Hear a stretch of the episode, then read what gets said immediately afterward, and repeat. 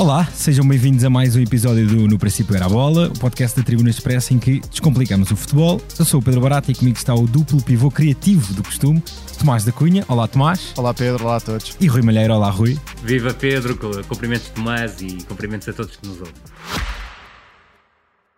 Este podcast Expresso é só um de muitos que pode ouvir no site do Expresso ou na sua plataforma preferida. Histórias inspiradoras, os debates que importam, entrevistas exclusivas. Da cultura à política, da economia ao humor.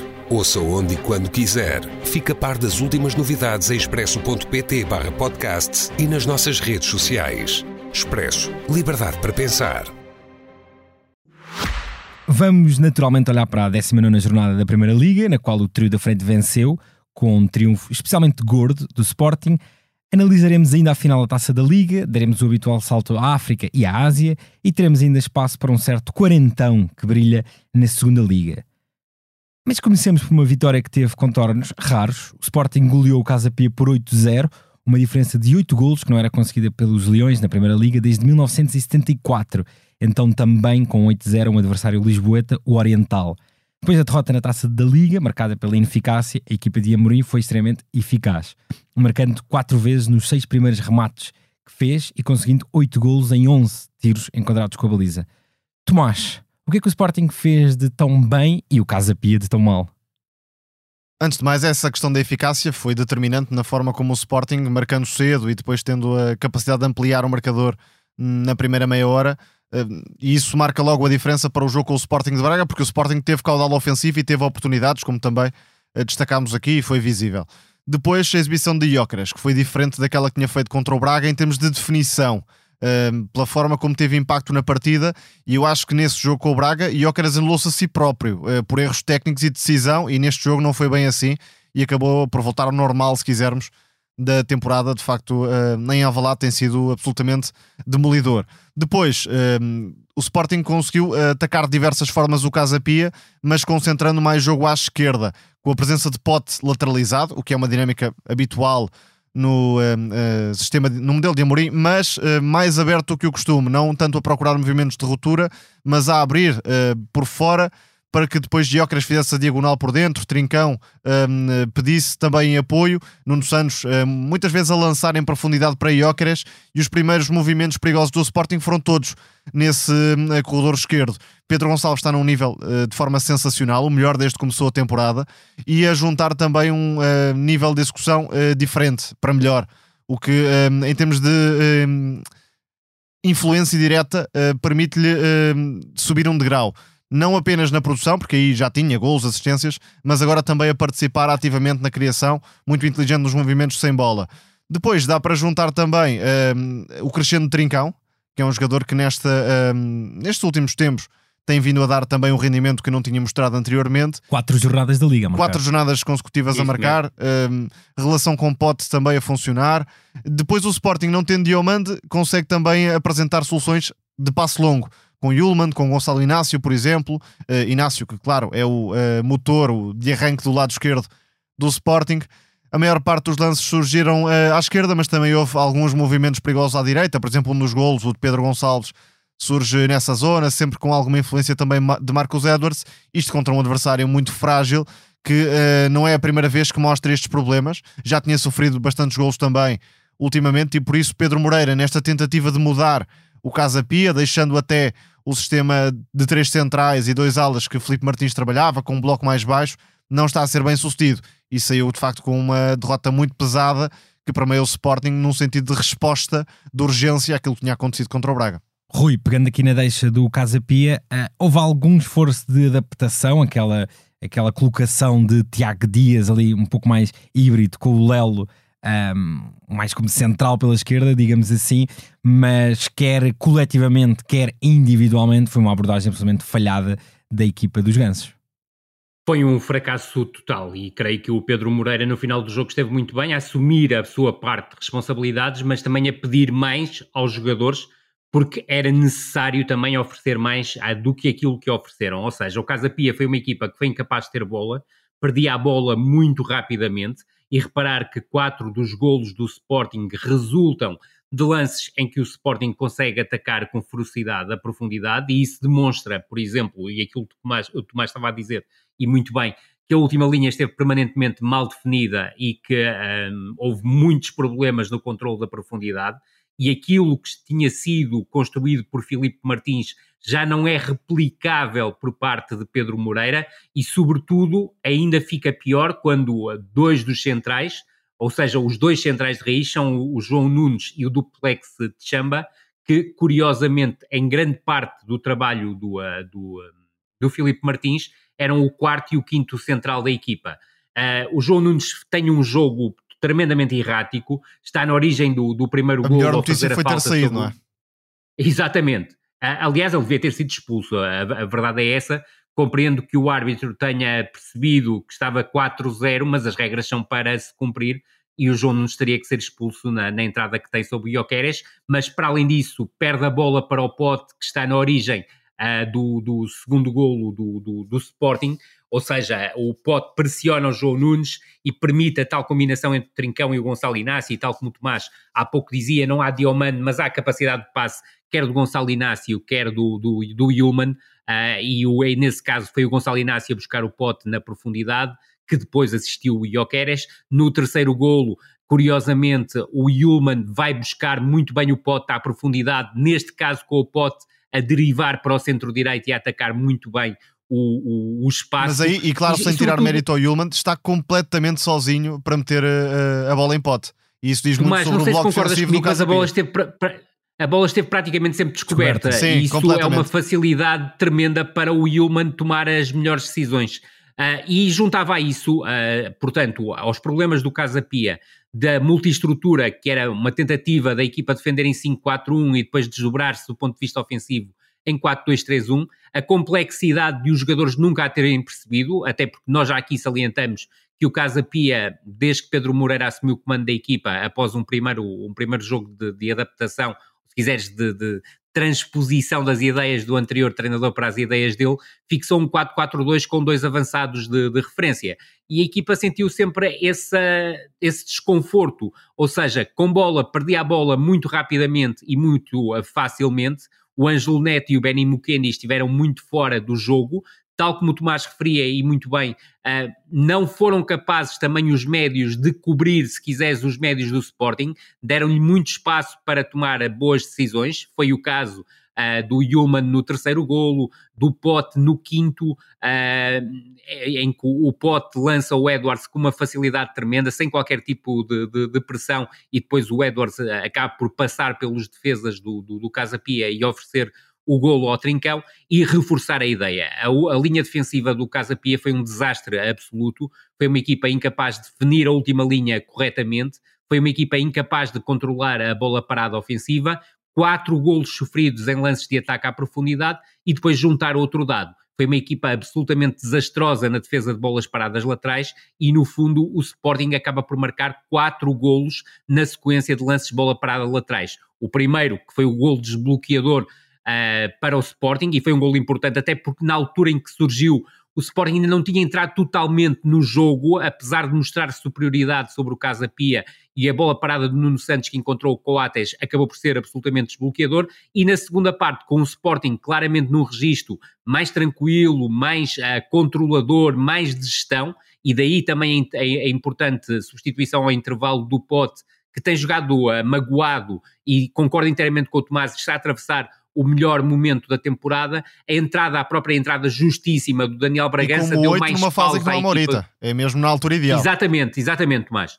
Uh, e parece-me importante estes 45 minutos dado ao, dados ao Daniel Bragança, porque para o Daniel Bragança é custoso não ter espaço nesta equipa do Sporting como titular, ainda por cima com o Morita ausente e sobretudo no momento em que sabe que o Sporting está a contratar um jogador que não tendo o perfil dele, Aliás, o perfil de Daniel Bragança é muito mais próximo de um Jordan Olsrov, por exemplo, mas que o Koba Condradi uh, está a ser contratado e é um 8 de origem. Veremos o que é que, é que deixa muita curiosidade pensa... quem vai sair supostamente é Sugo. Lá está.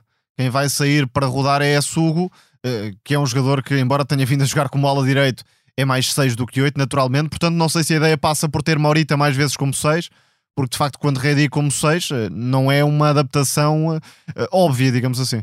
Óbvia e, provavelmente não será uma adaptação fácil face às características do jogador. Sim, em termos Eu, cultura tática, muito... posicionamento sem bola, deixa muito a desejar, agressividade até. Isso mesmo. Aliás, a própria final da Taça da Liga confirmou, Mostra e nós já lá, já lá iremos, até porque, do meu ponto de vista, o Estoril cresceu com a entrada do Jordan Olsgrove na segunda parte para a zona central do meio campo, em detrimento do Condadri. Isto não é, uma, não é uma crítica direta ao jogador, é sobretudo uma forma de pensar o jogo a partir da zona de meio campo, numa estrutura que é mais ou menos similar, para não dizer similar, à, à do Sporting. Mas depois dizer-te que na segunda parte o Sporting avoluma uh, o, o, resultado, com três golos na sequência de pontapés de canto, salientar a definição em banana do Jenny Catamo, que bastaram eh, meia hora ou pouco mais meia hora que jogou para mostrar as diferenças em relação ao Esgaio, que mesmo assim não fez um mau jogo, bem pelo contrário, mas a verdade é que o Catamo oferece outro tipo de, de, de de, de, qualidades ofensivas esta equipa do Sporting,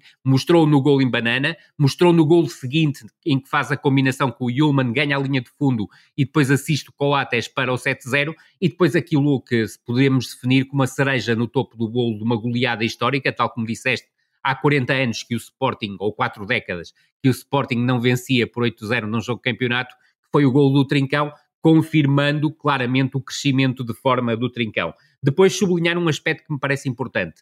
Uh, esqueçamos o jogo da Taça da Liga, o Sporting nos últimos quatro jogos do campeonato marca 21 golos. E isto não acontece por acaso. Isto acontece porque o Sporting é claramente a equipa que tem o processo ofensivo mais burilado do campeonato português. Acrescentaria até que é de longe a equipa uh, coletivamente e individualmente mais forte de Amorim em Alvalade, a atacar. Verdade. Uh, sem comparação nenhuma com a época do título, sem comparação nenhuma com uh, as épocas anteriores. É uma equipa que ataca de diversas formas o adversário, quer entre linhas, Certíssimo. quer com jogo interior, em profundidade, por fora. Por isso, uh, também em termos de riqueza de plantel, porque pode jogar Trincão, como pode jogar Pedro Gonçalves na frente, como pode jogar Paulinho, que é um, mais um segundo avançado para ter presença na área. Portanto, a equipa tem um, também este lado camaleónico e mais imprevisível do que nunca, e. E, e, emocionalmente com um jogador que na frente empurra o resto da equipa e empurra Sim. os adeptos mesmo completamente. 6, 7, 8, É a tal fome que, que, se destaca claramente no, no jogo de Jóqueres, mentalidade competitiva que depois também é, é, acaba por transbordar para o resto do, dos jogadores. 24 golos do sueco na temporada. Esta foi a segunda maior vitória na Liga Portuguesa, desde que a vitória vale 3 pontos, só atrás daquele Benfica 10, Nacional 0, Nacional 0. Um, em 2018, 2019. No, caso da Pia, deixa-me só dar a nota para Pablo Roberto, que uh, a, a, continuar aquilo que tem demonstrado tecnicamente, na forma como guarda a bola, como tenta meter o passo criativo, é de longe um jogador para crescer no futebol português. Concordo inteiramente contigo, mas, mas só deixar, desculpa Pedro, só deixar uma nota. Eu creio que o, Paulo, o Pablo Roberto não beneficia nada neste papel de falso ala uh, em que tem procurado o, o Pedro Moreira encaixá-lo. Eu creio que a melhor posição para o Pablo Roberto é claramente jogar no centro do jogo, como 8 ou até num 4-2-3-1 como médio mais criativo. Mas eu até creio que ele beneficia mais uh, da posição 8 pela forma como consegue partir de trás para a frente e romper de trás para a frente. Não sei se concordas comigo, Tomás. Sim, claramente mais uh, no centro. Uh, vejo mais como segundo avançado, terceiro médio. Porque Concordo até a ver não mostrou ser um jogador muito disciplinado do ponto de vista defensivo e isso poderia libertá-lo um pouco. Sem dúvida. Não muito longe de Alvalade, na Reboleira, o Benfica começou a perder, tendência que temos visto uh, bastante no último mês, sucedeu contra o Sporting Braga na Taça, contra o Rio Ave no campeonato, contra o Estoril na taça da Liga, mas acabou a vencer por 4-1. São já seis jornadas seguidas a ganhar.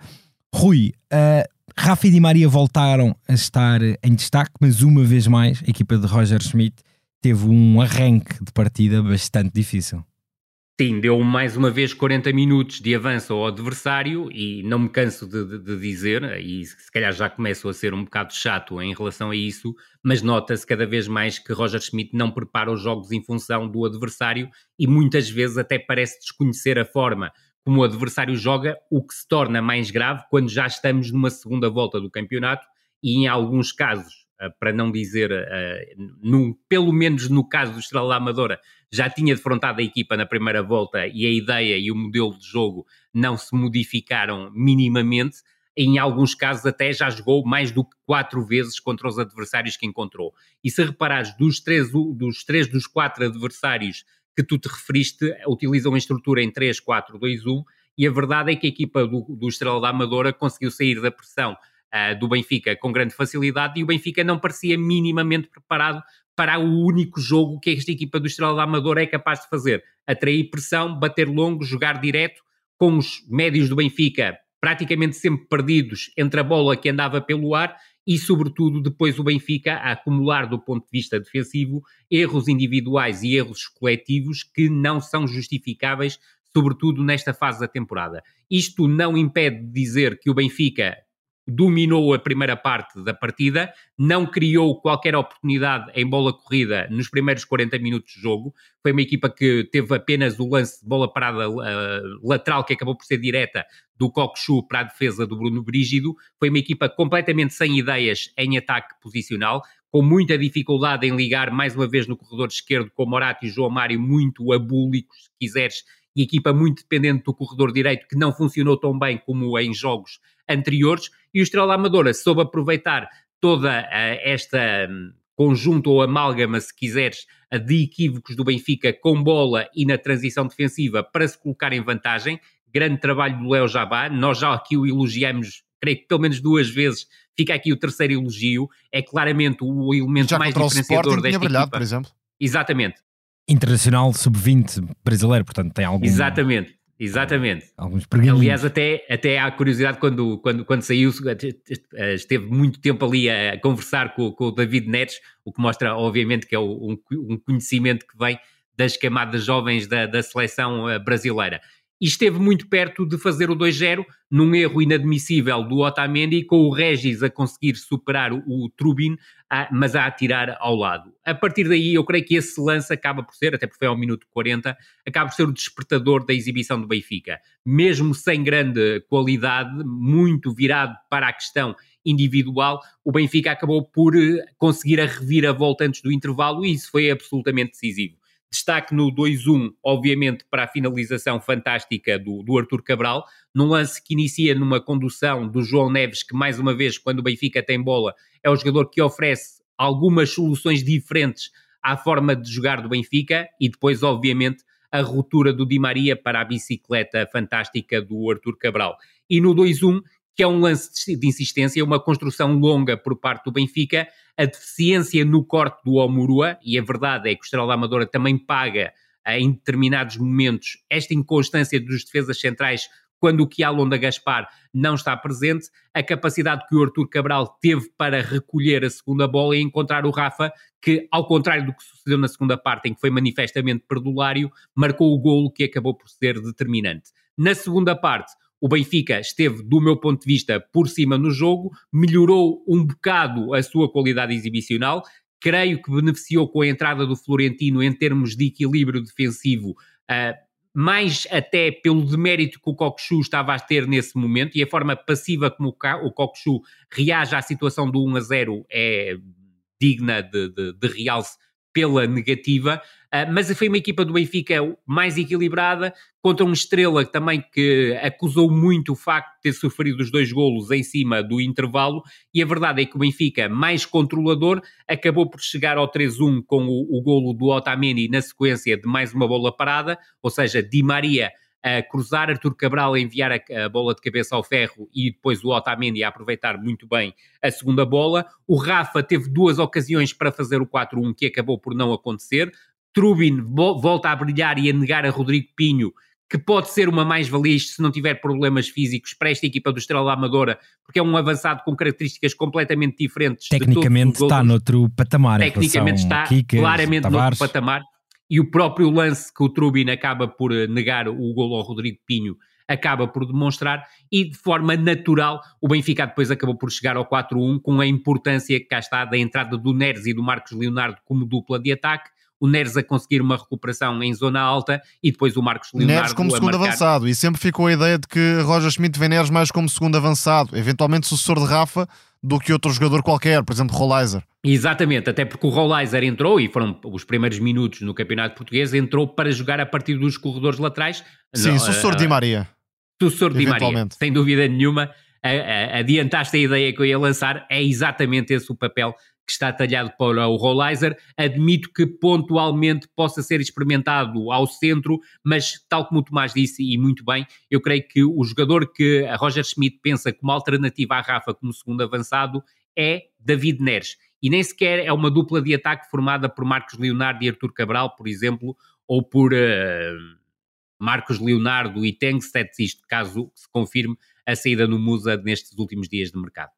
Tomás, o Rui já mencionou que o Benfica tem uh, vencido bastante graças às individualidades e desde aquele empate contra o Farense, que na altura parecia ser uma espécie de divórcio entre Schmidt e as bancadas, dois nomes têm de facto um, ehm, vindo ao resgate do Benfica. Desde aí, nove jogos, Di Maria, quatro gols e três assistências, e Rafa, seis gols e seis assistências.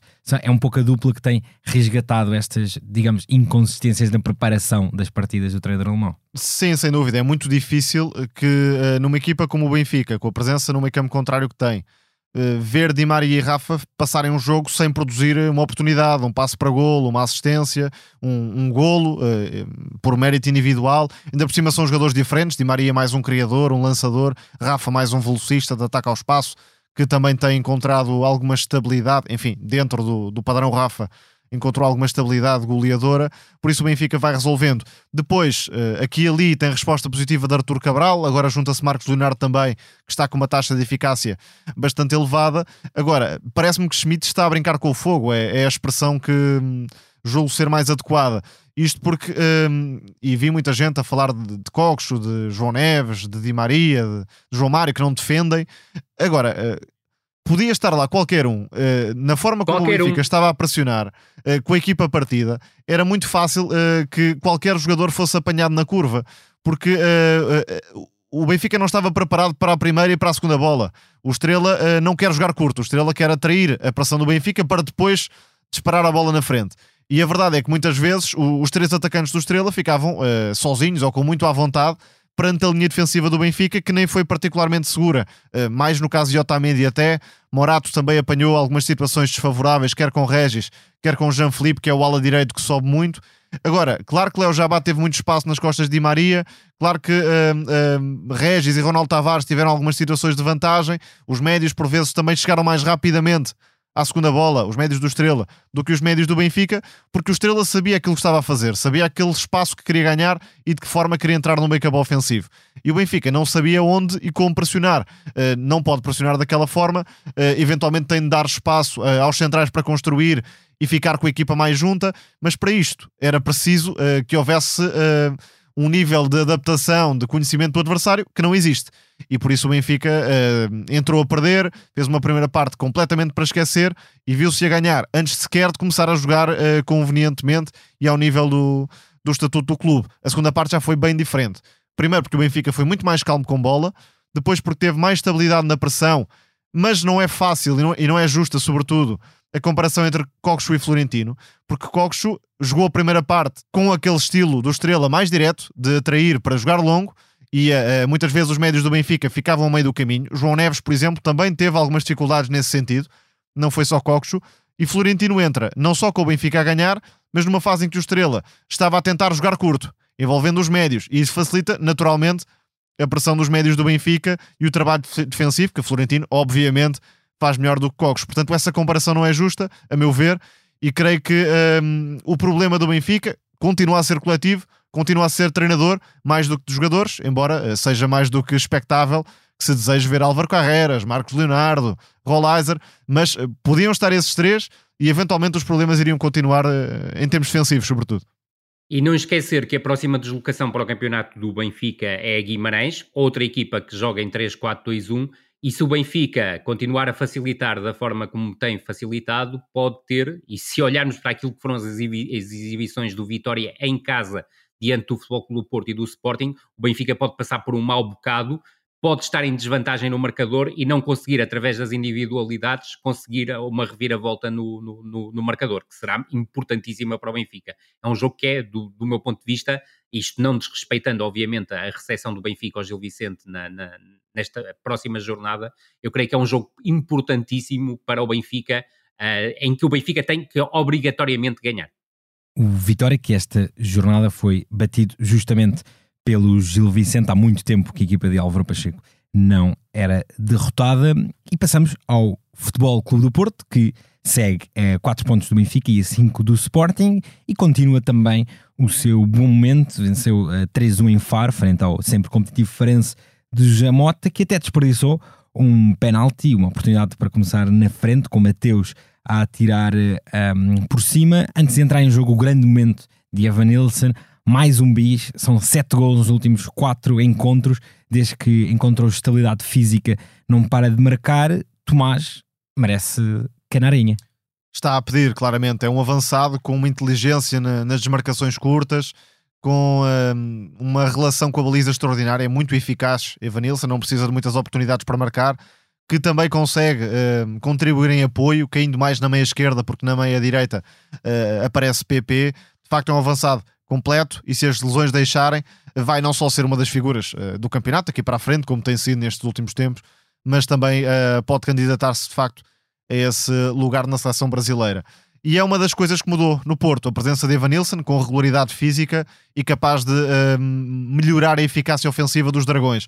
Agora, aquilo que mudou verdadeiramente no Porto uh, não é só a eficácia, é sobretudo o facto de finalmente vermos uma estrutura, um processo ofensivo harmonioso, com cada jogador uh, a perceber qual é a respectiva função, que espaço tem de pisar, aquilo que deve oferecer à equipa porque Alan Varela, por exemplo, está muito mais solto também, não é só individualmente, é também porque o parceiro lhe permite que assim seja. Nico Gonzalez funciona mais como médio de suporte à construção, na meia esquerda, perde poucas bolas, é um jogador que dá essa segurança à, à construção do Porto, isso é fundamental, eh, participa muito mais do que o Estáquio, e Alan Varela já pode por vezes também soltar-se para a criação, tem vindo a marcar gols nas últimas jornadas, é uh, também procurado na bola parada, curiosamente, o Porto trabalhou muitas bolas paradas uh, de forma curta para tentar chegar uh, à zona frontal e à Varela muitas vezes sendo solicitado. Sérgio Conceição já chamou a atenção para uh, essa qualidade de remate que ainda Exatamente. não tínhamos visto em Portugal. Não, é um uh, fator que se desbloqueia no jogo de Alan Varela e que creio que é para continuar também, caso uh, Nico Gonzalez, e, e, tudo indica que assim seja, também esteja presente no 11 do Porto. Para aparecer a qualidade de remate é preciso estar relativamente perto Exatamente, e Verdade. estar à vontade também para dar uns passos à frente, e isso uh, só funciona uh, com a proteção também que Nico Gonzalez pode oferecer ao Porto. A equipa está mais junta porque também troca melhor a bola no meio campo ofensivo, e acima de tudo, com estas mexidas, Sérgio Conceição também ganhou para a causa PP, que fez uma primeira época, uma primeira metade da época, aliás, para esquecer, eh, a meu ver, muito errático, sem conseguir oferecer nada à equipa eh, daquilo que tem de melhor, que são estas acelerações. Eh, também melhorou o último passe, o que não deixa de ser Verdade. notável. O lance do 3 é fantástico, fantástico. uma recepção à futsal, é timing perfeito. Mas sobretudo porque está mais focado naquilo em que é bom, não anda perdido à procura da bola, muitas vezes a baixar para onde não deve, está numa zona mais próxima daquilo em que pode fazer a, a, a diferença e está claramente em crescendo também PP no meio campo mais arrumado do Futebol Clube do Porto, com Evanilson a contribuir de todas as formas, Galeno e Francisco Conceição a partir dos flancos também como desequilibradores. Por isso, neste momento, o Porto não resolvendo os problemas que tem no setor defensivo, com alguns erros que vai cometendo, e o resultado até podia ter sido diferente, caso o Farense tivesse, por exemplo, aproveitado a grande penalidade, mas uh, no trabalho de treinador, naquilo que pode dar Sérgio Conceição à equipa, finalmente definiu um caminho e o Porto está perfeitamente na corrida pelo título. Rui, o Tomás falou nos problemas uh, defensivos. Acreditas que uh, Otávio, central do Famalicão, que possivelmente reforçará o Futebol Clube do Porto, pode ajudar Sérgio Conceição nesse setor defensivo? Uh, acredito perfeitamente que sim. Vamos ver, é o tempo que Sérgio Conceição achará necessário para o Otávio se adaptar à sua linha defensiva. Agora, aquilo que me parece é que o Otávio do Famalicão é um defesa central muito mais interessante do que o Fábio Cardoso do Futebol Clube do Porto. Agora, vamos ver qual será o transporte do Otávio do Famalicão para o Futebol Clube do Porto. Em termos de características individuais, uh, tem uh, a ganhar praticamente em tudo ao Fábio Cardoso. É, é um central mais rápido do que o Fábio E ao David Cardoso. Carmo também, muita gente tem feito essa comparação que não parece muito adequada porque Otávio é rápido, é atlético, não é o caso de David Isso, Carmo. Exatamente. Agora, também tem aspectos que precisa de, de, refinar, eh, nomeadamente alguma impetuosidade em alguns lances, na abordagem em alguns lances, talvez até alguma uma confiança excessiva e aí até uma analogia com o David Carmo, agora não fazer uma comparação absoluta entre jogadores porque tem pouco a ver, mas é também um, um, defesa central que tem capacidade de saída de bola. E aliás, quer eu, quer o Tomás, já o dissemos aqui e não, não houve nenhum fator para o fazer mudar, se esquecermos os centrais dos três grandes, e aqui já não estou a incluir o quarto, se quisermos, Sporting de Braga, era o melhor central do, do campeonato, portanto parece-me uma aquisição muito inteligente por parte do Futebol Clube do Porto, com o pensamento no presente, mas sobretudo no futuro, porque acredito que será um central que já, já é um central caro, ou seja, se se confirmar esta transferência na ordem dos 10 milhões de, de, euros, mas acredito que tem a grande capacidade de valorização e será um ativo muito importante para a equipa do Futebol Clube do Porto. Deixa-me dizer em relação ao jogo, estou completamente de acordo em relação a, aos elogios que o, que o Tomás teceu à exibição do Futebol Clube Porto. A vitória é absolutamente inquestionável, mas deixa-me dizer que a equipa do, do, do Farense foi uma equipa que se manteve sempre viva no, no, na partida. E esse aspecto parece-me interessante porque o jogo tornou-se até em alguns momentos uh, demasiado elétrico e isso foi muito importante para a partida. Eu creio que o José Mota cometeu um equívoco, mas é um equívoco justificável, porque a equipa tinha vencido fora e de forma contundente o Casa Pia a jogar com o Cláudio Falcão e com o Cáceres como dupla de médios mais defensiva e o Mateus mais liberto como médio ofensivo. No entanto, eu acho que a equipa de Farense joga melhor com o Falcão como 6 e depois o Mateus e o Fabrício Isidoro ou o Vitor Gonçalves a jogarem como interiores e em alguns momentos deste jogo diante do Futebol Clube Porto isso se fez sentir, porque o Cáceres falha redondamente na pressão que o Evan Nilsson lhe faz no lance que está na origem do, do primeiro golo do Futebol Clube do Porto, mas é importante referir que, apesar do domínio do jogo ter sido ter pertencido à equipa do Futebol Clube do Porto e o Sporting de Farense ter defendido muitas vezes no 6-3-1 com o Mateus e o, e o Elves Baldé, uh, desculpa, o Elves Baldé e o Marco Matias, hum, Marco Matias, a protegerem a largura, a protegerem a largura, o que permitia que o Pastor e o Petalocha defendessem num espaço mais interior, acaba por ser o Farense com o Baldé ao poste, uh, o Elves Baldé ao poste ao minuto 18, uma, tal, uma saída rápida para ataque, e o Mateus Oliveira aos 34 a desperdiçar uma grande penalidade, com um erro, do meu ponto de vista, de abordagem do Fábio Cardoso a estar na origem desse, desse lance, a estar perto do 1 a 0. O Futebol pelo Porto sai ao intervalo a vencer 2-0. Um, o, o, Tomás já, já o referiu, o Evanilson absolutamente determinante na forma como pressiona e depois se desmarca e aproveita as deficiências em velocidade e também no controle da profundidade quando estão expostos do Gonçalo Silva e do Zac Muscat, e no segundo golo, o tal canto curto com o Futebol Clube Porto a mostrar, ao contrário do que acontece no Benfica, trabalho de casa. Ou seja, Sérgio Conceição já tinha percebido que José Mota, em momento defensivo, coloca os 11 jogadores afundados dentro da sua área e o canto curto entre o Francisco Conceição e o PP, com o PP a ser tremendamente inteligente, a buscar o Alan Varela de fora da área para fazer o 2-0. A verdade é que o Futebol Clube Porto, na segunda parte, tal como o Tomás disse muito bem, continuou por cima, mas a verdade é que o Farense procurou nunca sair do jogo, ou seja, tem uma nova oportunidade pelo Baldé aí com uma grande intervenção do Diogo Costa. A pressionar mais alto faz... já na segunda parte Exatamente. com dois médios à frente. Sem dúvida nenhuma, e a equipa melhorou claramente sem o, sem o, o, o Cáceres a jogar ao lado do, do Cláudio Falcão. Faz o 2-1 numa grande penalidade uh, do Alan Varela, que estava desconcentrado naquele momento e que permitiu ao Bruno Duarte re, uh, reduzir. Agora, deixa-me dizer uma coisa: até ao minuto 59, a exibição do Alan Varela é fantástica. Depois tem a desconcentração no lance da grande penalidade e numa saída que permitiu uma recuperação alta da equipa do, do, do, do Farense, um passe completamente equivocado do Alan Varela, o que acabou por prejudicar a sua exibição. No entanto, apesar do Farense ter relançado no jogo com o 2-1, foi sempre o Futebol Clube Porto a estar mais perto do, do 3-1 e depois acaba por ser, e já, já o frisaste e o Tomás já o reforçou, o lance do 3-1 do Futebol Clube Porto é muito bem gizado. Começa num livre do, do Alan Varela, que encontra o PP, que suplanta o Falcão e invade as entrelinhas, e depois a tal a desmarcação de ruptura, o passe de ruptura do PP e a desmarcação fantástica do Evan Nilsson, novamente aproveitando as dificuldades no controle da profundidade dos dois defesas centrais da equipa do Farense, a valer um 3-1 final numa vitória justíssima do Futebol Clube. Há um nome que faz muita falta no Farense, a meu ver, que é Fabrício Isidoro, sobretudo neste tipo de Concordo. jogos. Pela forma como pressiona e depois pela forma como transporta a bola para o ataque, assim o Farense ficou um pouco mais limitado, embora seja uma das equipas que melhor trabalha as saídas rápidas. Agora com Elvis Baldé no corredor direito, mas também com muita inteligência no, nos movimentos de Bruno Duarte e com Mateus Oliveira muitas vezes a, a lançar o, o contra-ataque. Sinto que não foi um dos melhores jogos de Mateus Oliveira, já ouvimos fazer bem melhor bem e melhor. nem sequer estou a falar do penalti. E, e, tu sublinhaste um, um, jogador que me parece muito interessante, que é o Bruno Duarte. O Bruno Duarte é uma referência para uma construção mais direta, mas é um jogador que sabe segurar a bola e, e sabe se associar com os colegas de equipa.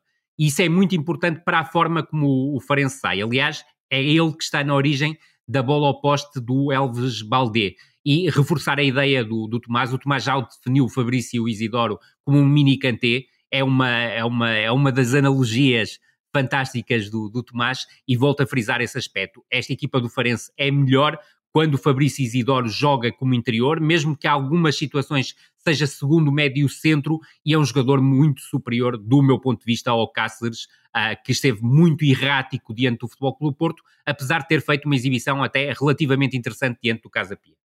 Farense de Jamota continua a fazer um campeonato muito competitivo.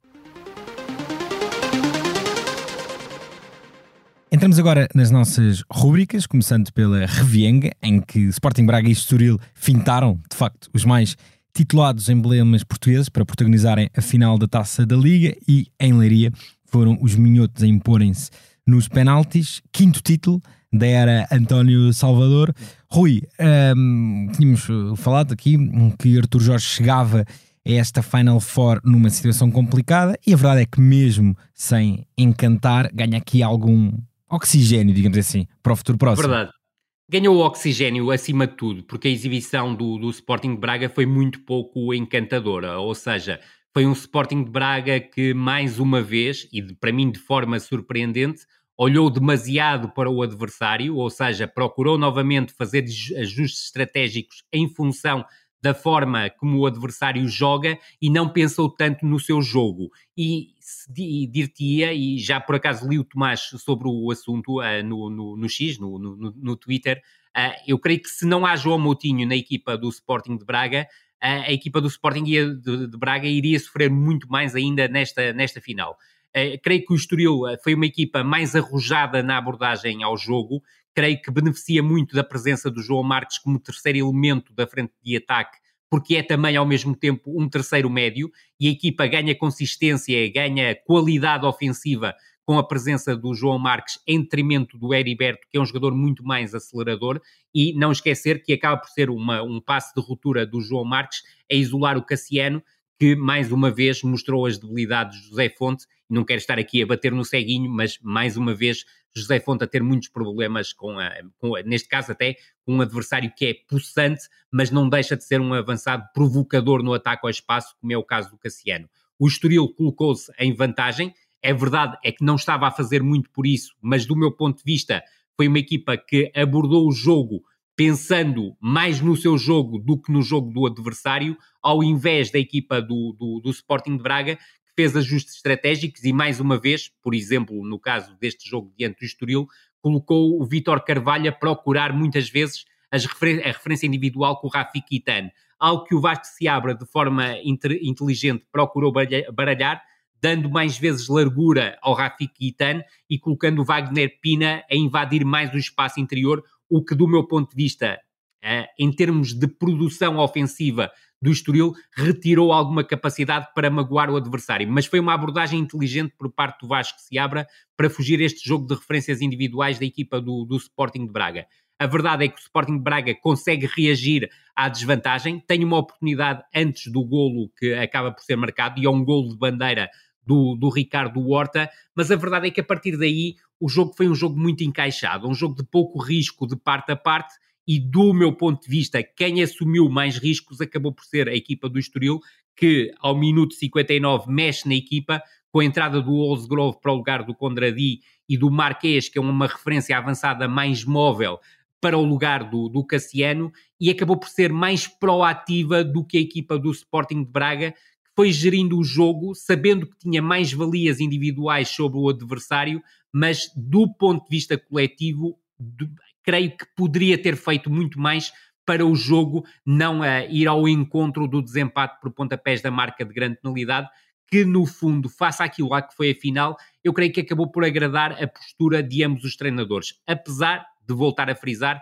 senti um estoril mais proativo em busca da vitória no, nos 90 minutos do que o Sporting de Braga e estava na expectativa exatamente do contrário. Ou seja, esperava que o Sporting de Braga, após 1 a 1, fosse uma equipa mais contundente do ponto de vista ofensivo e mesmo nas substituições não o foi, embora tenha que destacar aqui um momento uma substituição que foi ao minuto 70, ao, primeiro ao minuto 67, quando abdica do Vítor Carvalho para lançar o Muserati, que poderia dar, juntamente com o João Moutinho, mais agressividade a nível do passe, mas o Muserati está, do meu ponto de vista, fora de forma, e juntar depois ao minuto 76 algo que foi muito inteligente por parte de Artur Jorge, um, para mim, que foi abdicar o José Fonte e lançar o Serdar e fazer uma dupla de defesas centrais com o Serdar e com o Paulo Oliveira, numa altura em que o Vasco se abra, pouco depois lança o Heriberto, e eu creio que o lançamento do Heriberto, com o José Fonte a jogar ali no espaço centro-direita, podia ter sido um fator de desequilíbrio para a etapa final do jogo,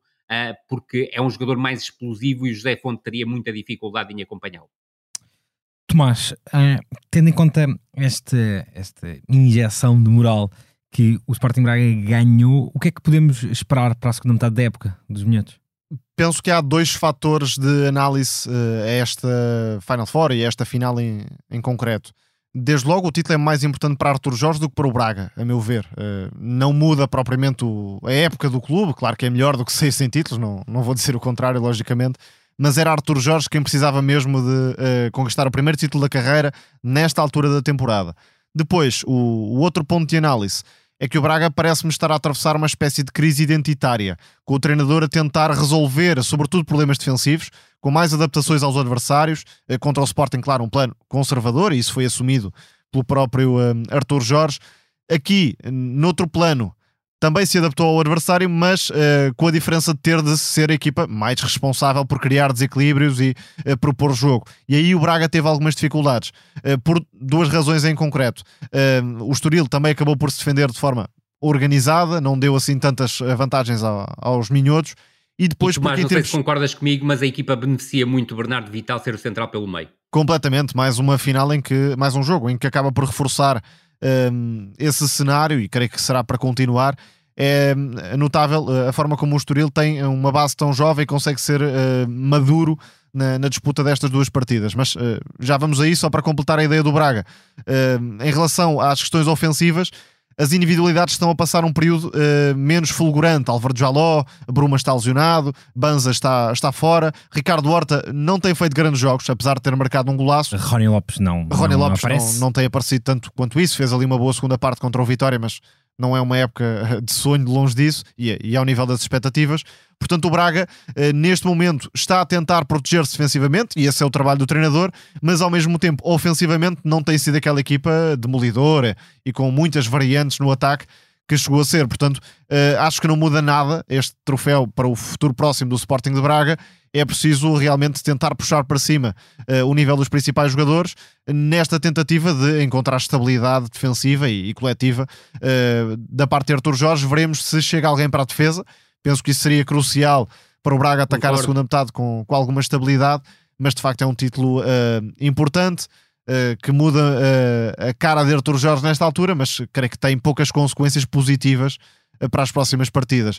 Claro que é preciso e, destacar. Mas deixa-me dizer-te, e desculpa estar a interromper-te, mas eu, por exemplo, não creio que o Chernobyl venha a acrescentar nada ao meio-campo da equipa do Sporting de Braga. Não, nem sequer é um jogador de, de toque, de criatividade, é um meio isso mais mesmo. de transporte, por isso uh, vamos ver como é que pode encaixar. Neduro que Benfica chega emprestado, Sim, pelo, emprestado pelo PSG. PSG e aí também uma é ligação. que houve Sim. a saída do André Horta, que é uma saída importante. Para mim, o André Horta justificava mais minutos do que aqueles que teve na, na temporada. Houve também a saída do Castro, portanto, é natural que a equipa do Sporting de Braga preencha com mais um jogador a zona intermediária, mas eu creio que se o João Moutinho se mantiver ao mesmo nível, se o Muserati não sair, se o Vitor Carvalho continuar a ser a opção e obviamente Rodrigo Salazar, que eu creio que está num nível uh, claramente acima em termos de médio criativo uh, do que, por exemplo, o Chernobyl, eu creio que o espaço de afirmação do Chernobyl até uh, acho que aconteceu algo errado na apresentação do jogador. Dar-lhe a camisola 10, eu creio que é um equívoco, porque cria, uh, em termos dos adeptos, uma ideia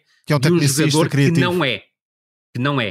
Uh, e creio que isso é perigoso. E, sobretudo, queria também frisar um aspecto: há um jogador que está no Braga B e que está a perder tempo, do meu ponto de vista, no Braga B, que é o João Vasconcelos. Ele já tem espaço para, aliás, já tem qualidade para ter espaço na equipa principal do Sporting Braga. E já agora importa perceber como é que, com este regresso de Almozrati, uh, Arthur Jorge vai gerir um meio campo que tem três titulares nesta altura: João Moutinho, Vitor Carvalho, que é o tal jogador que funciona como central no processo defensivo, e uh, obviamente João Moutinho. Uh, que está a fazer maravilhas, portanto, vamos ver o que é que pode está fazer. Está a ser o melhor Jorge. jogador do Braga, Tomás. Sim, de longe, e para mim, o melhor jogador da Final Four. Incrível a, a, jovialidade e a longevidade de, de João Moutinho para Concordo. continuar a este nível. Só para uh, terminar o tema, em relação ao Estoril, é uma vitória, não tendo levado o troféu para o Estoril, que obviamente dava outro simbolismo a esta partida, mas é uma vitória do projeto que o Estoril tem conseguido nos últimos anos. Chega aqui com jogadores muito jovens, alguns deles da casa, Bernardo Vital, e podemos considerar também o João Marques, que não fez toda a formação no, no Estoril, mas completou a formação e foi lançado no Sub-23, e depois também uma série de jogadores que foram atraídos uh, pelo bom mercado, pela boa prospecção que o Estoril normalmente faz. Quando Redi, por exemplo, vai ser vendido uh, agora. Também consegue chamar emprestados jovens que acabam por se lançar, Rodrigo Gomes e Mateus Fernandes à cabeça, e portanto o Estoril, uh, continuando nesta linha, acabará por sair reforçado e, e, pode até eventualmente chegar a um título nos próximos anos. E não há nada mais injusto que o Estoril estar no 15 lugar do campeonato. Era isso que eu ia dizer depois de todo este glamour e de grandes momentos para o Estoril. Começa agora uma nova fase da época, porque está só um ponto acima do Rio Ave no playoff, portanto. Rio Ave que ainda não jogou e vai jogar contra o Estoril, curiosamente. Depois de todo este entusiasmo de Final Four, começa agora, a, ou recomeça agora, a dura luta pela manutenção, que apesar de toda esta qualidade, é de facto a batalha do Estoril neste momento. Na Totiotot vamos até à Cannes, onde há história a ser escrita até esta edição. O melhor que as seleções lusófonas tinham conseguido fazer era chegar à primeira eliminatória depois da fase de grupos, fosse esta os quartos de final ou, desde o alargamento da competição, os oitavos, mas Cabo Verde e Angola levaram essa fasquia, os tubarões azuis batendo a Mauritânia e os palancas negras derrotando a, a Namíbia, estando ambas as seleções nos quartos. Tomás, em Angola queres dar um totti a um velho conhecido do futebol português que está agora no Qatar, Gelson Dalla. Falávamos do Rio Ave e Gelson Dalla em Portugal teve os melhores momentos em Vila do Conde. Na altura foi eh, trocado com uh, Nuno Santos.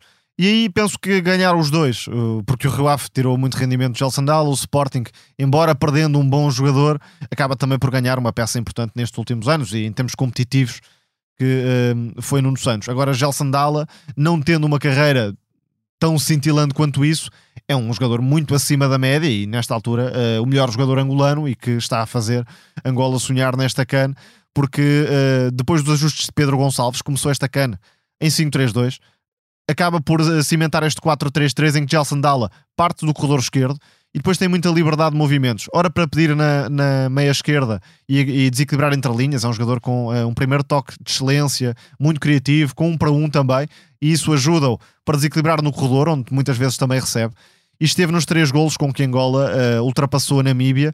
Nesta altura, Angola tem várias referências ofensivas, o que é eh, interessantíssimo até para sonhar com algo mais. Mabo Lulo, que uh, é um jogador que acredito que está a fazer os melhores jogos da vida, inacreditável a disponibilidade para desmarcações, quer em apoio, quer em ruptura, super agressivo, tecnicamente uh, a roçar a, a, perfeição para um jogador, enfim, do nível de, de Mabo Lulo, que joga no Egito. Uh, marcou um golaço com aquela fatiada para uh, completar a reviravolta. A reviravolta, é não, o, o, ponto final na, na, vitória contra a Namíbia. E passo do Dala, exatamente, que está com uh, a participação direta nos três golos, bem como Freddy. E também está a ser um torneio sensacional de Freddy, já não sendo aquele extremo que vimos noutros tempos uh, de carreira. Ele já na parte final, na BSAD, já mostrava esta capacidade este de ser lado um, mais um organizador. Sim. Com... Jogo mais do que um extremo desequilibrador, é exatamente. é verdade. Sim, com e é notável. Eu estou a gostar muito de ver também o torneio de, de Freddy, uh, inteligência sem bola, uh, a pensar o jogo no passe, tremendo também o que uh, conseguiu fazer e está a conseguir fazer. Freddy mais protegido, com estrela, com show, por exemplo. Depois Gilberto, que é um, um extremo mais vertical, embora também tenha pausa para parar a jogada, Verdade. ver quem se desmarca. Aliás, isso foi visível no primeiro golo de Angola. Não tenho apreciado assim tanto o torneio de Kielonda Gaspar. Fez um grande jogo contra o Burkina Faso, mas, uh, por exemplo, contra a Namíbia cometeu diversos erros. Aliás, um deles Excesso de leva confiança, Tomás. à, à expulsão, À expulsão de, de do- Neblu. do guarda-redes. Exatamente, à expulsão do guarda-redes. Uh, no jogo contra a Argélia foi batido também por uh, Bonet já. Portanto, uh, Angola neste momento até me parece melhor uh, em termos de dimensão ofensiva do que em termos de estabilidade defensiva. O que pode ser bom ou pode ser mau, veremos o que vem aí. Mas muito mérito pelo trajeto dos Palancas Negras até aqui, com Gelson Dalla, Freddy e Mabululo uh, à cabeça. Angola defrontará a Nigéria de Peser na sexta-feira, dia 2. Cabo Verde. Está a melhorar também. Cabo Verde espera um adversário que sairá do Marrocos, a África do Sul. Ah, Rui, algum destaque da CAN que queiras dar além do que o Tomás disse? Eu concordo inteiramente com o Tomás. Aliás, até acho que o Gelson Dalla, até ao momento, está a ser o melhor jogador da, da CAN. A eliminação do Senegal, para mim, é tremendamente injusta diante da, da Costa do Marfim, que tem feito um futebol eh, suporífero. Aliás, até chegou a despedir o, o- o selecionador nacional. Mas é incrível o que a Costa do Marfim tem no banco. Uh, só Claro neste jogo com o é. Senegal lança Alar, uh, Adingra, que joga no Brighton, PP, que enfim, não estando no topo da carreira, é, é um extremo Mas com provas dadas. Diomanda Isso nem mesmo. sequer está a contar, portanto, há ali um plantel incrível. E- Diomante e pode depois ser- das dificuldades e- contra Ozyman foi um pouco afastado. Sim, não sei Verdade. se aconteceu E- ali qualquer e- coisa internamente. Verdade, mas pode sair dali qualquer coisa. Agora, aquilo que me parece, e já, já, já, o, tinha, já o tinha dito aqui, aliás, até na, na antevisão da, da CAN, Marrocos e Senegal eram para mim as principais favoritas, Marrocos Marrocos um bocadinho acima. Acredito que Marrocos vai acabar por uh, ultrapassar a África do Sul, mesmo que não esteja a ter um futebol particularmente convincente. No entanto, é a equipa que, do ponto de vista individual, tem mais soluções e também tem um trabalho coletivo interessante, ainda que me pareça que o Senegal do ponto de vista coletivo, tinha mais armas do que até a seleção uh, de, de, Marrocos, mas até agora Angola está a ser profundamente sur surpreendente. Vamos ver este jogo diante da, da Nigéria, que com José Peseiro alterar a estrutura e, do meu ponto de vista, a equipa a melhorar com a passagem para o 3-4-2-1, com o Simon e o Lukman no apoio ao Ozyman, e sobretudo o Lukman foi absolutamente determinante na vitória sobre os Camarões. Agora, creio que é algo injusto para Cabo Verde ter que defrontar numa fase que já é adiantada, mas precoce, ou seja, os quartos de final, uma seleção que à partida será Marrocos, mas uh, eu creio que Cabo Verde tem capacidade para uh, conseguir digladiar-se frente a Marrocos e Cabo volta Verde a frisar. está mais estável defensivamente, até do ponto de vista individual, do que Exatamente. Angola, por exemplo, com um torneio Nós sensacional já, já de Logan Costa. aqui o, o Logan Costa, Mas o, o Pico também está a fazer um ótima- torneio estável. Steven Monteiro defende bem, por exemplo. Exatamente. Vozinha, sempre O próprio garantia. Vozinha, icónico, está a dar Verdade, segurança. verdade. E sobretudo depois a, a capacidade que a equipa tem com o tridente da frente de conseguir criar desequilíbrios. Para além disso, volto a frisar, um tridente de meio campo que se acasala muito bem, muito à semelhança do tridente de meio campo de Angola, ainda com jogadores de características diferentes, o Kevin Pina mais fixo, Torneio o fantástico de Jamiro, Kevin a- Pina. Exatamente, está a fazer um, um grande torneio, para mim um dos melhores defensivos, um dos melhores médios defensivos da competição, juntamente provavelmente com o Onaí de, de, de, de Marrocos, Ah, depois o Duarte e o Jamiro como médios interiores, e a tal versatilidade do, do tridente da frente, e creio que este jogo diante de Marrocos, confirmando-se obviamente que Marrocos ultrapassará a África do Sul, nunca se sabe, estávamos na, na CAN, eu creio que o jogo de quartos de final, para além do Ryan Mendes, pode ser o jogo da explosão definitiva do Giovanni Cabral. O melhor Giovanni pode surgir num jogo diante de Marrocos, independentemente de, muito provavelmente, irá pisar os espaços de Hakimi, Hakimi que tem sido talvez a unidade de maior produção da equipa de Marrocos. Cabo Verde aí distingue-se um bocadinho de Angola, porque têm aparecido à vez os atacantes. Gilson Benchimol, por exemplo, eh, apareceu nas últimas partidas. Já houve destaque para Bebé, já houve destaque para Giovanni, já houve destaque para eh, Ryan Mendes, mas não todos ao mesmo tempo, ou raramente todos ao mesmo tempo. O próprio Jamir Monteiro também já teve os seus momentos, mas vamos ver quem é que pode aparecer eventualmente nos quartos de final. Deixa-me só, e desculpa rapidamente, só dizer que eh, Egito foi uma desilusão autêntica eh, com o Rui Vitória a não conseguir eh, minimamente, é certo, sem Salah, eh, sem Ashur, mas também com muitas opções dúbias e, sobretudo, para o Egito a sair deste torneio nos oitavos de final sem qualquer vitória é roça suporífero, a No Teatro dos Sonhos olharemos para a Catalunha, onde o mau momento do Barcelona se gravou. Derrota por 5-3 em casa contra o Villarreal, que se seguiu às quedas na Supertaça e na Taça do Rei, e Xavi a anunciar que sairá no final da temporada. Tomás, Com os colés a 11 pontos do Girona, a 10 do Real Madrid, quais é são as causas para esta temporada? Antes de irmos às causas desportivas, é, é importante pensarmos na, nas palavras de Xavi. No fundo, uh, o resumo da coisa, isto, claro, na, nas palavras de Xavi, é que uh, o Barcelona é um clube insuportável, onde não é possível estar uh, muito tempo. De Deixa-me, Tomás, é um pouco tempo antes de começarmos a gravar, Xavi justificou a sua decisão, dizendo, e passo a citar, vocês matam, entre aspas, vocês criticam muito quando eu digo que estamos em construção, quando digo que não temos o Barcelona de 2010, sou criticado. Faça o que fizer, não me vão uh, valorizar. As pessoas aqui fazem sentir que não serves para nada, que não tens mérito. Aconteceu com Guardiola, com Valverde, com Lu Luís Henrique. É cruel, não se desfruta. Uh, isto não acontece em nenhuma equipa, em nenhum clube. Penso que o discurso de Xavi não é este discurso. com o Guardiola isso não aconteceu. Mas concordo inteiramente com, com, com, com aquilo que o Xavi disse hoje penso que este discurso de, de Xavi uh, é uma coisa, aquilo que aconteceu ao longo da passagem de Xavi é outra. Uh, creio que o treinador do Barcelona uh, gera mal as expectativas, porque queixa-se muito, ou é o relevado, ou é a chuva, ou é o sol, ou é o tempo de descanso. Uma imagem que já vinha do tempo de jogador. É uma imagem de vitimização que acaba por, por expô-lo a esse tipo de, de, crítica exacerbada e exagerada que existe e, e é incontornável. e já se sabe que é assim.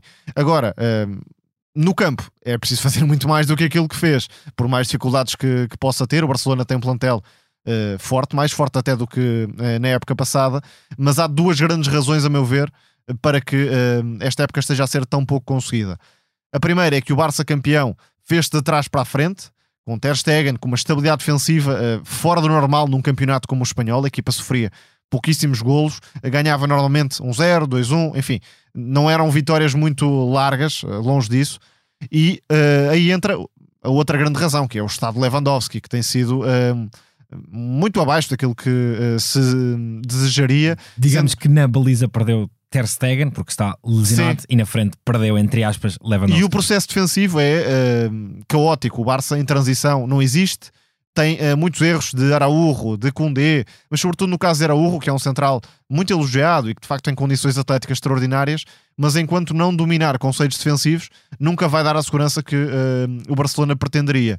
Depois, claro, uh, há muitas lesões que têm prejudicado o, o, o trabalho de, de Xavi, agora é João Félix, o último lesionado, notícia também de, de última hora que, que chegou há pouco, mas neste momento o Barcelona perdeu-se nas áreas, ou seja, defensivamente não existe, ofensivamente Lewandowski deixou de resolver como resolvia na época passada. Há aqui um misto de uh, tentativa de Xavi de pensar no presente, mas lançando também as bases para o futuro. E com essa pressão, com os maus resultados, criou-se aqui uma bola de neve que de facto levou o Barcelona uh, a este estado. E uh, parece que o clube não consegue dar dois passos à frente. Dá um à frente, mas depois volta para trás. Agora, eventualmente, virá outro treinador que tem de começar, não digo tudo novo, mas tem de começar a construir a casa outra vez. Se for Deserbi, se for uh, Mitchell, logo veremos. Mas vai ter a mesma dificuldade nesse sentido, da pressão que uh, o Barcelona vai colocar enquanto clube, uh, pela imprensa, pelos adeptos. Rui, quem é que imaginarás, ou quem é que imaginas como substituto de Xavi? Eu creio que vai ser o Michel do, do, do Girona, mas é, é aquilo que me parece mais importante é o Tomás fez o resumo perfeito da, da situação. E a verdade é que hoje a equipa do, do Barcelona, o clube, o Futebol Clube Barcelona, é um cemitério de treinadores. E aquilo que eu temo é que um treinador como o Michel, que está a fazer um trabalho absolutamente notável no, no, no Girona, vá entrar no Barcelona e vá encontrar, mesmo de forma diferente, porque não é tão uh, vitimista, se, se, se me é permitida a palavra, do que o Xavi, vai encontrar problemas. E problemas esses começaram logo na, na construção do, do, do, plantel, e hoje até no, no, no Record há um texto interessantíssimo do Bruno Prata sobre a situação do, do, Barcelona, em que percebes quem eram os jogadores que o Xavi queria para o plantel e quais foram os jogadores que apareceram para o Xavi a construir a equipa. Zubimendi, por exemplo. Zubimendi é um caso claro. Exatamente, que há uma dicotomia tremenda entre aquilo que lhe foi oferecido e aquilo que ele pedia. Mas ainda assim também... não pode propriamente queixar-se do plantel, pode queixar-se das lesões. Mas... Exatamente, exatamente. E também temos, temos que pensar, e eu li várias, várias coisas na imprensa espanhola e tudo provavelmente também, é que quem é o responsável também por tantas lesões, não é? E esse aspecto também, também me parece que também terá que ser importante para uh, analisar aquilo que tem sido uh, esta travessia do Xavi como, como uh, treinador do Barcelona. Aqui, o Tomás tocou nos pontos mais importantes, mas quero frisar um ponto que me parece crucial daquilo que o Tomás disse e que me parece ser absolutamente determinante. O Barcelona campeão foi construído de trás para a frente e esse aspecto foi absolutamente determinante para o Barcelona ter conseguido chegar ao título. É Ou seja, uh, teve... Xavi não é de todo o herdeiro do tiki-taka. Nada, de maneira nenhuma. E esse foi um dos maiores equívocos que ainda é repetido hoje em dia por pessoas menos, menos informadas, mas a verdade é que o Xavi não é herdeiro do tiki-taka e mais uma vez volto a frisar, em relação àquilo que ele disse hoje, ele tem, tem razão, o Barcelona é hoje em dia um cemitério de treinadores, claramente, uh, e basta olharmos para, o, para aquilo que foi o passado recente. Agora, eu tirava, o, obviamente, o Pep Guardiola dessa equação. O Pep Guardiola saiu por cima do Barcelona e saiu uh, essencialmente porque quis sair do Barcelona. E esse aspecto parece-me também uh, absolutamente determinante. O Xavi está a antecipar aquilo que lhe iria acontecer no final da época, ou seja, ele iria acabar por ser demitido. Aliás, eu tenho dúvidas que ele chegasse ao final desta temporada. Quanto ao discurso, uma coisa é, é desculpar-se quando ganha. Outra coisa é desculpar-se quando perde. A mensagem não Exatamente. vai passar da mesma forma. E penso que Xavi não interiorizou essa lição e acaba também por eh, sair prejudicado nesse sentido. Depois há um fator que não será o mais relevante, mas também parece que uh, cria ali uma distância. Montjuic. Exatamente. Isso. Cria uma distância tremenda para, para os adeptos que uh, ainda piora mais o, o, cenário para o Barcelona. Parece que Concordo. não há presença, não há chama no clube, e isso, claro, não é, não é bom para ninguém. Aliás, o Barça... E não há chama na equipa. Eu acho que, que se sente sobre tudo isso. Há um divórcio, claramente, se quiseres, entre o dentro e o fora. A boa notícia ah, é que há aqui jogadores como Kubarzi, Hector Forte, eh, Marco Yu, que podem trazer um bocadinho de ADN. O, o Lamazia sempre a corresponder. E o Kubarzi provavelmente seria um dos meus próximos destaques na, na, na rúbrica sobre a qual iremos falar. É um central com uma qualidade absolutamente extraordinária e que já está preparado para o altíssimo nível. E sobretudo a dizer uma coisa, ele errou no jogo que, em que foi titular, foi diante do, do, do Betis, cometeu alguns equívocos, mas são equívocos, tal como o Tomás uh, disse, acabam por ser muito mais monstruosos em jogadores como o Ronald Araújo e recordar que o Bayern estava disposto a pagar uma, uma, uma fortuna pelo Ronald Araújo, que é um central com qualidade, sem dúvida, sem dúvida nenhuma, mas comete erros dignos quase de um infantil. Terminamos então com a arte vem depois, Rui, em que queres destacar alguém que tem idade para ser pai, de Kubarsi, o grande Nené, o avançado do AVS, que aos 40 anos, exatamente, o avançado do AVS, que aos 40 anos é o melhor marcador da segunda liga, com 14 gols, tendo já 16 na temporada. É, eu, por norma, trago este espaço jovens, aliás, desde o início tenho, tenho, tenho feito, mas uh, face àquilo que tem sido a temporada do, do, do Nenê e, sobretudo, aquilo que aconteceu este fim de semana, em que ele marca um gol de pontapé de bicicleta absolutamente extraordinário para um jogador de 40 anos, porque aquilo, uh, sobretudo para quem já chegou aos 40, que é o meu caso, e já os ultrapassou largamente, tentar fazer aquilo não é muito aconselhável para, para, para as nossas costas, mas, sobretudo, é o jogador que está a colocar o Aves, na, o AVS, Aves é outra coisa, o AVS na, na dianteira do, do, do campeonato está a ser a referência ofensiva da equipa bem montada pelo, pelo Jorge Costa e, sobretudo, olhando para uma temporada em que ele já vai com 22 jogos oficiais, com 16 golos e duas assistências.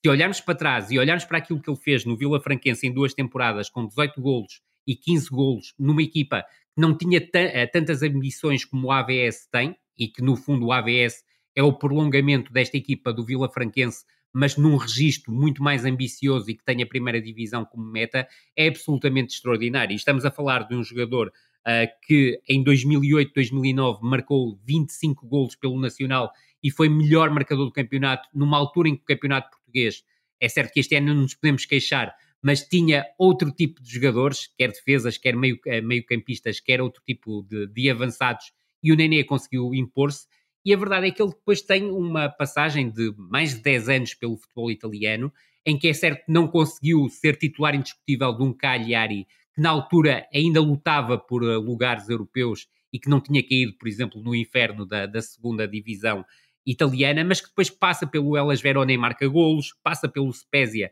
e marca golos, passa pelo Bari e marca golos, e aos 40 anos continua a marcar golos. Do meu ponto de vista, justificaria a sua presença na primeira divisão, teria lugar em várias equipas da primeira divisão, e nós até antes do programa falávamos do, de um caso concreto, que era ninguém melhor que o Nenê para substituir o André Luiz como referência ofensiva da equipa do Moreirense, face à forma como o Moreirense joga, e até se não estou enganado, o Rui Borges chegou a treiná-lo no, no Vila Franquense.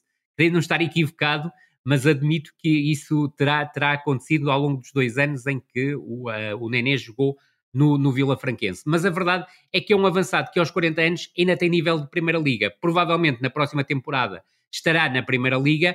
Veremos, é até porque aos golos que ele marca, se não há nenhum projeto de segunda liga na próxima temporada que queira ter um goleador e muito provavelmente o Nenê terá hipótese de ganhar mais, que é aquilo que acontece na atualidade na segunda liga do que na primeira liga. São já oito jornadas seguidas a marcar. Tomás, muito rapidamente, uma nota sobre Nené e já agora, segunda liga, primeiro Santa Clara 42 pontos, segundo AVS 40, atrás as equipas da, da Madeira, o Nacional com 37 e o Marítimo com 31. Sim, Nené é aquele avançado eh, que parece e é de outra época, porque já não se movimenta tanto quanto isso, não tem grande abrangência, mas no corredor central e sobretudo a finalizar tem ainda uh, todas as qualidades intactas, a forma como bate na bola, como percebe o espaço onde tem de aparecer, uh, a forma como engana os defesas, é tudo de uh, um grande avançado e, e, de facto em Portugal acabou por ter grandes momentos já desde aquele Nacional há, há muitos anos.